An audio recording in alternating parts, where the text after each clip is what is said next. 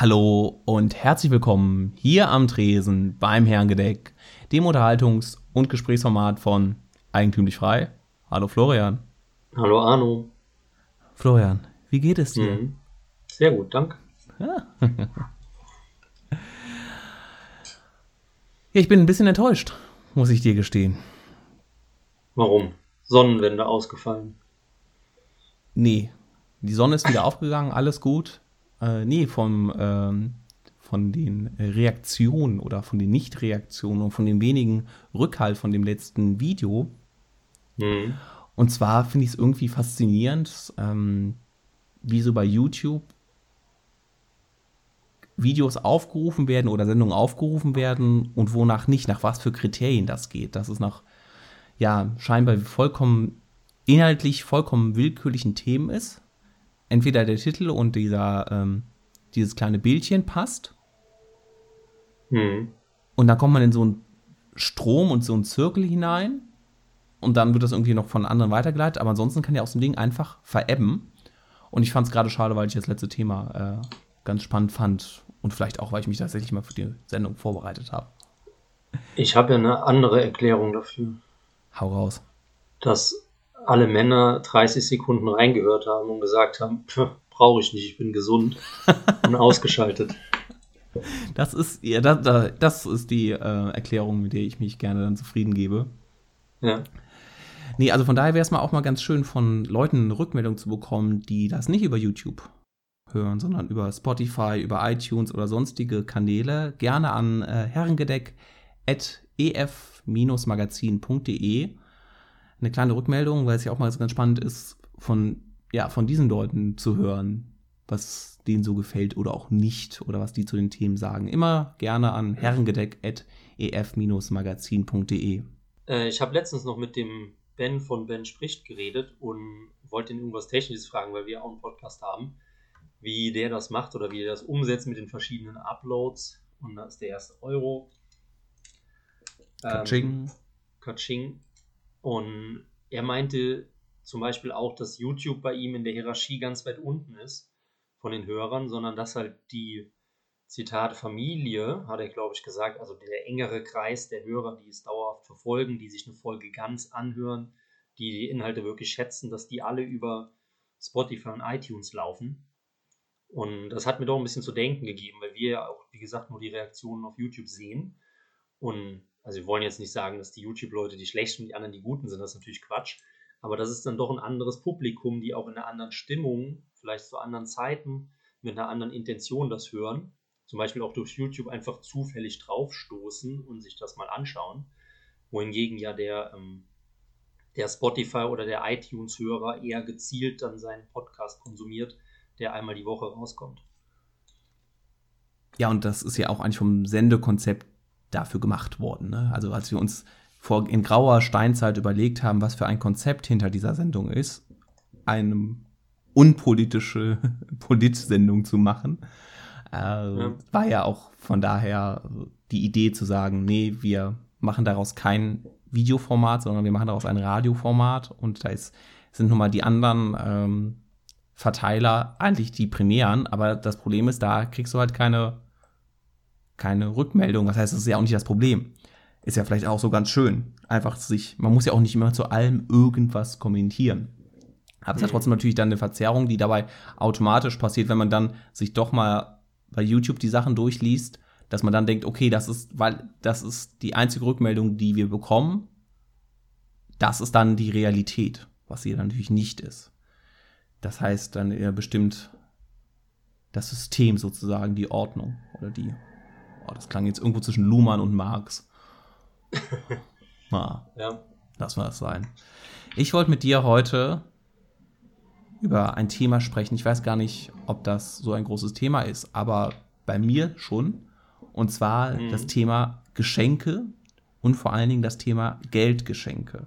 Also jemanden Geld schenken. Ja. Wie ja. stehst du dazu, jetzt bevor ich mich verrate, was, wie ich gleich dazu stehe? Bin ich der Schenker oder Empfänger? Äh, der Schenker zuerst mal. Erst der Schenker. Mhm. Ähm, Finde ich grundsätzlich gut. weil ich mir keine Gedanken über irgendeinen Scheiß machen muss, den ich den Leuten kaufe. Ähm, allerdings passt das auch bei uns im Freundeskreis relativ gut, weil dann irgendjemand das organisiert, sagt, äh, schick mal einen Zehner per elektronischen Zahlungsdienstleister und dann wird gesammelt. Wirecard? Und, äh, und ähm, das ist auch eine schöne Geschichte, da müssten wir eigentlich auch mal drüber reden. Und äh, dann wer kommen halt dann eben dann irgendeiner zahlt es aus oder, oder schickt dem das direkt, also so das unromantischste im weitesten Sinne, was man sich irgendwie für einen Geburtstag vorstellen kann, aber die Leute freuen sich halt auch drüber und können sich dann damit eben den Kram kaufen, den sie haben wollen. Also deswegen als Schenker gerne und um es direkt doch vorwegzunehmen, als Empfänger eigentlich auch gerne, weil ich habe schon so viel Käse geschenkt gekriegt, dann ist mir das Geld doch lieber, muss ich sagen. Also bei mir, ich bin irgendwie damit großgezogen worden, dass man eigentlich Geld nicht schenkt, weil das lieblos ist und nichts Persönliches. Und klar, denke ich mir auch manchmal so, was soll ich damit? Ne, geschenkten Gaul schaut man ja eigentlich nicht ins Maul. Aber trotzdem gibt es ja bessere und noch bessere Geschenke. Und ich muss ja. auch irgendwie sagen, von jemandem, also so, sowohl ich schenke ungern Geld jemanden, auch in so Gruppengeschenken finde ich es immer total bescheuert, da irgendwie was zu machen. Gerade wenn es jetzt nicht irgendwie so eine Hochzeit ist, wo man sich sagt, okay, bei Hochzeiten, ne, da ist dann auch was, aber wenn jemand Geburtstag hat, finde ich es irgendwie total lieblos, demjenigen ein Zehner oder was auch immer oder hier so ein Gruppengeschenk mit fünf Leuten auf eine Wand gekleistert, das zu machen. Und auch, weißt du, das geht so ein bisschen, das macht das Ding so profan, das Geschenk. Wir waren beim Thema profan und wenn Sie sich, verehrter Zuschauer, gleich wundern, warum der Florian deutlich besser zu hören ist, er hat sein Mikrofon gewechselt. Mhm. Selbst hinbekommen auf dem neuen Rechner. Ja, ein, äh, ich glaube, es gibt dafür ein englisches Wort, was ich jetzt nicht verwenden möchte. Ein digitaler Neugeborener. Einwohner, ein digitaler Einwohner. Ja. Und ähm, nee, also beim Geschenk äh, Geld, was Profanes und sowas, wo ich mir denke, war, warum, ne, ich will ja von niemandem was geschenkt bekommen und mhm. Ich habe, vielleicht bin ich da auch jemand, der, der eine etwas komische Einstellung hat, aber bevor mir jemand irgendeinen Schrott schenkt, dann lieber gar nichts. So, ist doch schön, wenn derjenige zur Geburtstagsfeier kommt und all sowas und ähm, ja. wenn, er, wenn er da ist, dann, rei dann reicht mir das ja völlig. So weißt du, so, das klingt jetzt übertrieben, aber so, so, so ein Zehner hingeworfen oder auch mehr, ne, irgendwann, gut, bei, einer gewissen Summe denkt man sich auch, okay, ist trotzdem nett. Ähm, aber im Prinzip sagen, ey komm, dann lass es doch einfach sein. Äh, du musst ja auch nicht jedes Mal was, äh, dir irgendwas aus den Lippen, aus den Rippen leiern. Und das gleich mehr. Und deshalb, ja, lieber dann, würde ich sagen, auf das, auch auf das profane Geld verzichten, als das zu machen. Und dann, und deshalb wollte ich mit dir eigentlich drüber sprechen, weil es ja gerade etwas ist, wo ich dann wieder als, als freier, radikaler Marktwirtschaftler wieder sagen würde, aber es ist ja gerade das perfekte Geld zu schenken, weil das ist ja was, äh, mit Geld das liquideste Tauschmittel, was ich habe und damit kann ich mir da, dann das ja anschaffen, was ich wirklich will und das auch ansparen, ETF besparen oder in die, in die nächste Kneipe gehen und es versaufen oder was auch immer damit machen ähm, oder spenden, das ist ja super. Aber trotzdem. Ja, es, ja. Kennst du diese Regel nicht, dass man kein nee, Geld Ich kenne das nicht, aber ich habe auch diese Einstellung mitbekommen, dass Geld irgendwie etwas Schmutziges anhaftet. Ich glaube, das geht in die ähnliche Richtung. Und da habe ich mir auch letztens drüber Gedanken gemacht, weil ich ja auch zum, sagen wir mal, zu gewissen Teilen ein Marktradikaler bin, der auch den Wert von Geld zumindest kennt und auch schätzen weiß, aber gleichzeitig ist mir Geld sehr, sehr wenig wert irgendwie. Und das ist schon mal eine Diskrepanz in meinem Kopf, die äh, gelegentlich für Widersprüche sorgt. Aber ja, dass dieses, dieses Gefühl gegenüber Geld ist tatsächlich merkwürdig. Ich glaube, das geht in die gleiche Richtung, wie du auch gesagt hast, mit soll man nicht schenken, soll man nicht geschenkt bekommen.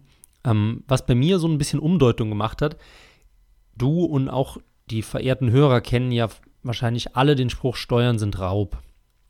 Und ähm, diese Blasphemie dem Staat gegenüber. Genau. Und wenn man jetzt, das ist ja ein, ein Satz mit einer Wirkung, mit einer Wirkkraft, die ist ja schon hart, wenn man das auch nicht kennt, aber wenn man das dann so erklärt bekommt, das ist ja auch logisch. Also es ist jetzt nicht an den Haaren herbeigezogen. Das ist ja dein Geld, das du dir erwirtschaftet hast und das wird dir unter Androhung von Waffengewalt weggenommen. Ähm, und wenn man das halt sich mal vergegenwärtigt hat, umso mehr schmerzen natürlich auch die Steuern. Von daher ist die Frage, ob das überhaupt unsere Glückseligkeit fördert, dass wir das wissen. Aber darauf will ich gar nicht hinaus, sondern ich würde sogar einen Schritt weiter gehen, weil ich würde nicht mehr sagen, dass Steuern Raub sind, sondern Steuern sind Mord. Und zwar aus dem einfachen Grund, dass Geld nichts anderes ist als Lebenszeit, die man in die Erwirtschaftung eines Gutes oder halt eben des Gehaltes reingesteckt hat. Mhm. Und wenn man sich das dann eben vergegenwärtigt und sieht, man hat eine Steuerlast von ja, 50 bis 70 Prozent nach verschiedenen Schätzungen in Deutschland, manche sagen noch mehr, dann muss man einfach sagen, dass mir meine Lebenszeit gestohlen wird in Höhe von 50 bis 70 Prozent meiner Arbeitszeit. Ähm, ich will mich jetzt aber auch nicht weiter über den Staat drüber aufregen, aber wenn man das jetzt eben auf die Geldschenkerei überträgt, dann könnte man ja auch sagen, geschenkt. ja, ich schenke dir das Wertvollste, was ich habe, meine Lebenszeit. Ja, aber das ist ja, das tue ich ja auch, wenn ich jetzt irgendwie eine Parfum oder eine Schachtel Pralinen schenke. Frage mich nicht, warum ich auf die Beispiele komme. auch die kaufe ich ja mir mit Geld. Wenn das den gleichen also Gegenwert hat, ja. Ja. Ja, und das andere ist natürlich auch, bei Geld, das ist auch sowas Proformes, du siehst dann direkt den Preis oder du siehst dann direkt, okay, derjenige, dem ist das jetzt 10 Euro ja, wert, stimmt, stimmt. ist 15 so Euro, viel 20 ist Euro wert. mir wert, ja. Ja, und bei einem Geschenk, zumindest bei uns in der westlichen Welt, nimmst du ja das Preisschild ab und du versuchst es ja wirklich möglichst noch zu verbergen, mhm. wie viel es war. Und das versuchst du sowohl bei relativ billigen Geschenken als auch vielleicht sogar bei relativ teuren. Nur bei Mittelmaß ist das so schlimm, ne? ja, genau. natürlich, wenn du irgendwie eine CD schenkst oder so, dann weißt du natürlich ungefähr, wie teuer die ist. Aber bei so manchen Geschenken kannst du es ja gar nicht einschätzen, ob das jetzt eher was Günstigeres war oder was, was Teureres. Beziehungsweise, ja, wie auch immer der Marktpreis da ist oder was derjenige ausgegeben hat. Wohingegen es ja ganz interessant ist, in, zum Beispiel in der chinesischen Kultur ist es so, da, oder in der japanischen auch, da lässt man extra das Preisschild dran, damit man weiß, wie viel hm. der andere einem wert ist. Ja, so transparente Informationen sind ja, ja auch in unserer Wirtschaftslehre wichtig. Mit einer Chinesin unterhalten und die meint, das ist ja, also nicht nur um zu zeigen, wie viel man wert ist, aber auch um den anderen zu signalisieren, eine Hilfestellung zu geben, wie viel man denn das nächste Mal selber geschenkt bekommt. Was für einen Gegenwert. Da weißt ja. du, okay, der letzte hat 30 Euro für mich ausgegeben. Okay, weiß ich, beim nächsten Mal werde ich mich auch in Richtung 30 Euro orientieren. Was man jetzt. Dass das auch so eine ähm, kulturelle Komponente ist. Ja, was man jetzt auch noch in die Gleichung mit einfügen könnte, wäre ja, ähm, wenn ich jetzt sage, dass das Geschenk so und so viel Geld wert entspricht oder das Geldgeschenk entspricht so und so viel Geld wert, ist das ja hochrelativ. Weil der eine 10.000 Euro im Monat verdient und der andere 1.000 Euro. Und dementsprechend mhm. ist ja, muss man das ja auch wieder herausrechnen, um irgendwie rauszufinden, okay, so viel Lebenszeit ist der mir wert, wenn wir jetzt bei dem Gleichnis bleiben. Das könnte aber passen, finde ich, weil doch das schönste Geschenk, zumindest finde ich, ist doch was Selbstgemachtes. Was man auch gebrauchen kann. Also jetzt nicht irgendein gebastelter Scheiß, den man in die Mülltonne schmeißt, sondern ein wertvolles Geschenk, was zudem selbst gemacht ist, weil dahingegen ist ja die Zeit für den Reichen und für den Armen gleich eigentlich. Da lassen sich bestimmt mit ein paar äh, Wirtschaftswissenschaftlern interessanteste Modelle entwickeln, hm. wie man das gegeneinander aufrechnet und äh, wo dann nachher noch die Ethikkommissionen drüber streiten müssen, wie das denn ist, wie viel Lebensarbeitszeit von einem Reichen denn wert ist und wie viel die Lebensarbeitszeit von einem Armen wert ist. Da ließen sich ja wirklich interessante Dinge gegeneinander aufrechnen. Ja. Äh, ja, aber na klar, also das, das meine ich auch mit diesem profanen Geld. Das ist ja auch so ein bisschen die Sache. Ich kenne dich nicht gut genug oder ich weiß nicht, was dir gefällt. Natürlich ist es auch manchmal so, du hast auch genug Leute, wo, die einfach nicht, die einfach schon alles haben oder die, ähm, die nicht so einen hohen Anspruch haben, also ne, nicht so materiell sind, dass es dann was ist. Ähm, aber ich finde da fast immer die obligatorische Flasche Wein ein wenig äh, liebreizender als dann den, äh, den Gegenwert in Geld zu bekommen. Hm, nee, ich glaube, dann will ich lieber die Kohle. Ja. Nee, es ist irgendwie da, da bin ich dann auch so ein bisschen, verlasse ich meine äh, marktwirtschaftliche Seite und werde so ein, zum Sozialromantiker. Hm. Gibt es Sozialkapitalisten? Sozialkapitalisten? Hm, ja, die Millionäre, die dann wirklich was geben, oder? Ja. Eigentlich ist, ist doch jeder Kapitalist sozial, weil er doch das Geld einsetzt. Bla bla bla bla bla. Habe ich ja noch nie gehört, dass da. die libertäre Schiene, lassen wir das mal. Nee, auf jeden Fall, ähm, das, darüber wollte ich heute mit dir mal drüber sprechen. Mhm. Und jetzt, du hast auch noch ein Thema, ne? Ja, kommen wir doch auch mit einer erstklassigen Überleitung zu meinem Thema. Ähm, ich sehe aber gar nicht, wie lange wir schon am Quatschen sind, weil wir ja zwei Tonspuren haben aufgrund meines technischen Versagens. Ich bin bei aber 17, haben wir noch. 30 oder 17 okay. Minuten. Weil ich bin bei 9, aber ja. das stimmt fast nicht. Naja, ähm, und zwar geht es mir darum, weil ich eben als Selbstständiger auch permanent mit den Schattenseiten des Selbstständigseins konfrontiert bin. Und die sind eigentlich gar nicht mal so ähm, der Markt will mein Produkt nicht oder oh mein Gott, ist das schlimm, keine Krankenversicherung zu haben, sondern wobei das geht schon in die Richtung, das Problem sind eigentlich die bürokratischen Hürden, die man hat. Und teilweise ist es sogar schlimmer, wenn man eben die Arbeitsgegen oder die Arbeitszeit gegenrechnet, sind die Regularien selbst schlimmer als die Steuern oder Gebühren oder Ordnungsgelder oder Versicherungen, die man bezahlen muss. Weil das so derartig komplex ist, dass man da einfach nicht durchstreikt und dann halt wirklich einen Nervenzusammenbruch kriegt. Und man wird eben zusätzlich zu dem der normale Bürger ja schon belastet wird, sei es äh, GEZ, normale Steuern, normale Krankenkassen, noch mit viel mehr anderen Sachen bombardiert, die auf einen zukommen und einem einfach die Lebenszeit stehlen und eben noch nicht mal viel bringen dem Staat, zumindest in meinem Niedrigeinkommensbereich. Aber das ist halt egal, Regeln sind Regeln und dann muss man dann durch. Und ich frage mich halt eben so seit Jahren, seit ich eben auf dieser libertären Schiene so ein bisschen drauf bin, wie kriegt man denn Leute dazu, dass die die Probleme verstehen, die man als selbstständiger Marktteilnehmer hat? Also das ist wirklich nicht leicht. Und wenn man dann irgendwann erfolgreich ist, dann kommen aber die Leute und sind noch neidisch also ungefähr das Schlechteste, was man machen kann. Mhm. Ich hätte halt Beamter werden müssen, aber jetzt ist es zu spät. Aber wie kriegt man eben die Leute dazu, ein Verständnis dafür zu entwickeln? Und dann habe ich mir überlegt, weil. Jetzt ja warte mal, der libertäre Trommelwirbel, er kommt. fühlt ihn. Staatlicher Zwang. Genau. Hat, wolltest du nicht eigentlich mal eine Trommel bauen? Die hast du eh nicht fertig gemacht, oder? Nee. Ach, ja, die, erinnere mich nicht an mein Versagen. Ja. ich habe es nicht vergessen. Nein, und zwar der, der kleine Trommelwirbel für meinen Vorschlag. Ich würde gerne, wenn ich an der Macht wäre, ein freies unternehmerisches Jahr einführen. Und zwar war ja früher der, der Wehrdienst das Jahr oder die 18 Monate, später die sechs Monate, die einen geknechtet haben. Ähm, dann kam das freiwillige soziale Jahr als Ergänzung dazu, wo mhm. man dann ein Jahr lang eben behinderte Alte versorgen musste. Und dann wäre es doch was, wenn man als dritte Option das unternehmerische Jahr einläutet und eben jungen Menschen nach dem Abitur, die noch so ein bisschen orientierungslos sind, die Möglichkeit gibt, sich sehr vereinfacht selbstständig zu machen. Also, dass sie halt nicht diesen bürokratischen Scheißweg durchlaufen müssen, die jeder machen muss, wenn er selbstständig wird, sondern einfach in so einem, ja, von mir aus auch staatlichen Rahmen. Aber sich da eben anmelden und sagen, okay, ich habe ein Jahr Zeit, meine Idee auszubauen, zu entwickeln und dann werde ich langsam da herangeführt, was das eigentlich heißt, selbstständig zu sein.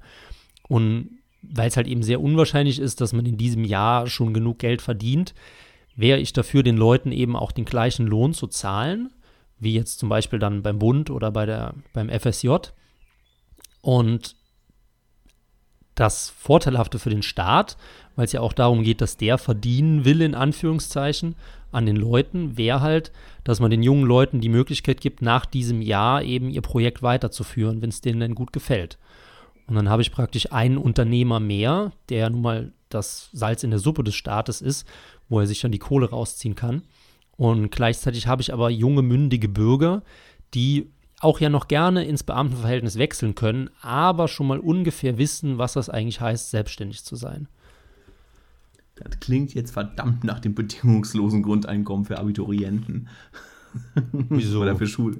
Ja, weil es ja auch dann sowas ist wie, also ich finde die Idee ja super, dass man das irgendwie dieses Unternehmertum ähm, fördert und dass man dann auch sieht, was eigentlich, ähm, ja, was auch, womit Steuergelder auch ver, äh, verdient werden und dass der, der im öffentlichen Dienst Angestellte dann auch weiß, was, was dahinter steckt, dass er dann im Monat seine festen äh, Gehaltszahlungen bekommt, auch während Mhm. Corona, während die anderen Leute irgendwie in Kurzarbeit geschickt werden.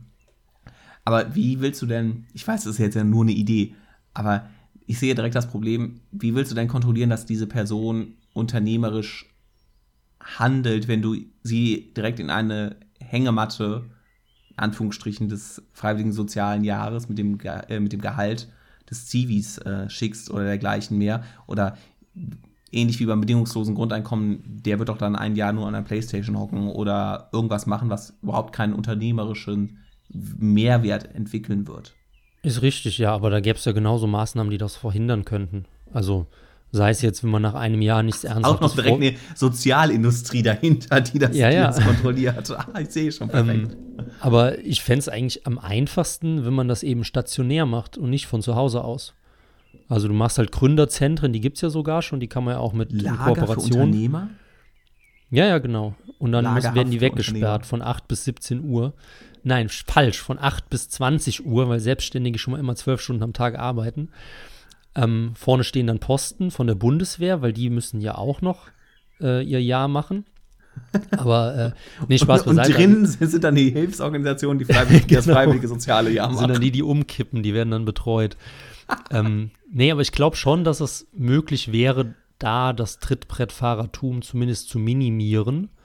Und man kann das ja auch vielleicht mit clevereren Sachen machen. Zum Beispiel, was ich in der Zeit erwirtschafte, wird später von meinen Steuern abgezogen, zum Beispiel. Also, dass man wirklich Anreize setzt, dass Leute eben nicht dann nur zwölf Monate rumhängen. Oder halt eben diese Sache, wenn man sagt, okay, äh, du kriegst, wir reden jetzt auch nicht von viel, also so, wie viel verdient man als Zivi? 800 Euro oder so? Ich habe damals Also schon glaub, wenig, über ne? 500 Euro bekommen. Ich weiß jetzt nicht, wie das, wie das ist, aber nicht. Ähm, also du wirst mehr als Hartz IV bekommen, aber Mhm. auch nicht viel mehr. Du kriegst halt irgendwie noch so Nachtzulagen oder sowas, wenn du nachdem so ein Schichtbetrieben bist, was das ein bisschen ist. Aber ich weiß Ja. nicht, wie viel das bekommst. Das kann es auch 800 Ja, das kann, kann der Staat ja aus der Portokasse bezahlen. Das Ähm, kostet ja nichts, ne? Das kostet ja tatsächlich nichts. Wir haben ja auch nur noch äh, jahrgangsschwache Jahrgänge und ähm, die kann man ja dann finanzieren. Aber ich glaube tatsächlich, selbst wenn du diese Hängematten-Leute hättest und überleg mal, jeder Zehnte reißt was in diesem freiwilligen unternehmerischen Jahr und führt seine Idee fort und wird ein erfolgreicher Unternehmer. Also ich kann mir schon vorstellen, dass sich das schneller rechnet, als man denkt, selbst wenn man da die Sozialtouristen drin hätte. Ja, das ist, das ist ja, die Argumentation erinnert mich halt sehr stark an das bedingungslose Grundeinkommen, ne? so ein bisschen das zu machen. Mhm. Dann geht jeder dem das nach, ähm, das, was er für richtig hält und ist ja damit vom Markt eigentlich losgekoppelt, weil er dann, natürlich, wenn du sagst, das ist jetzt nur für ein Jahr, äh, und dann, wenn jeder Zehnte das nur nutzt und dann jeder Zehnte davon durchkommt, wäre ja immer noch nur 100, jeder Hundertste nachher ein erfolgreicher Unternehmer, was vielleicht, na, ich glaube, es ist schon mehr als ein, einer von 100 im arbeitsfähigen Alter Unternehmer in Deutschland. Wenn du jetzt irgendwie anfängst von äh, Unternehmer, vom Restaurantbetreiber bis über ähm, den Handwerker, über den Berater und so weiter zu gehen. Oder Leute, die Zeitschriften rausbringen. Eigentümlich frei soll eine sehr gute Zeitschrift sein, habe ich gehört. ähm, also vielleicht ist es eher tatsächlich, dass man es in dem Jahr, was du ja auch eigentlich gemacht, gesagt hast, es ging ja darum, gar nicht das finanziell zu machen. Du meintest ja, oder die ersten 8000 Euro oder sowas, die man verdient, da muss man eh keine Steuern drauf bezahlen, wenn man irgendwie eine GmbH oder sowas anmeldet, ne? Oder sowas. Es gibt einen Frei, Freibetrag. Ja, 9000 Euro ist aber bei allen, also auch beim Ja. regulären Einkommen, ja. es geht ja am Anfang darum, die Leute sozusagen vor diesem Monster der Bürokratie zu schützen und ob man dann nicht irgendwie sagt, das erste Jahr, äh, gerade für Leute unter 20 oder sowas, ähm, dass die viel, viel leichter einfach eine, eine GmbH oder so dergleichen gründen können. Ja. Und dass es darum geht, oder dass man halt sagt, im ersten Jahr, wenn du unter 20 bist und Unternehmer, bezahlst du keine Steuern auf dein Einkommen. Gut, bei 9000 Also ich- Euro im Monat, äh, im Jahr ist jetzt ne, muss er auch das zuerst mal verdienen. Aber dass man das halt ist, lieber so macht, als den mh. Leuten noch Geld zu geben. Ja, auf jeden Fall. Nur das, also wie gesagt, das Problem ist nicht, dass man am Anfang keine Steuern zahlt. Ich bin sogar der Meinung, das hat Deutschland relativ gut geregelt. Ähm, wann die Steuergrenzen. Ja, ja, okay, ich nehme alles zurück, es stimmt nicht. aber es gibt Länder, die es schlechter geregelt haben. Ähm, mhm. Ich kenne aber das schöne Beispiel von der, ähm, ich muss ins Englische wechseln, der Limited. Ähm, das ist eine Unternehmensform aus Großbritannien. Ähm, das entspricht der deutschen Unternehmergesellschaft UG. Und mhm. das ist eine haftungsbeschränkte Kapitalgesellschaft, ähm, die aber mit weniger Startkapital ausgestattet ist als eine GmbH. Und die Limited hat in, in England, soweit ich weiß, sehr gut funktioniert. Und dann haben sich die deutschen klugen Politiker gedacht, Moment mal, das nehmen wir auch als Modell. Und dann hat man hier die UG gegründet, und, also ähm, ermöglicht. Und das ist eine absolute Katastrophe, weil steuerrechtlich du die gleichen Normen hast wie eine GmbH. Das heißt, selbst wenn du keine Steuern zahlst, weil dein Umsatz noch unter X ist, weil deine Einnahmen noch unter Y sind, wirst du einfach massiv gequält. Tagtäglich damit. Und deswegen sage ich halt, es ist wichtiger, diese, diese Hürden zu minimieren, als jetzt wirklich die Leute steuerfrei geregelt zu haben, weil das haben wir schon bis zum gewissen Grad.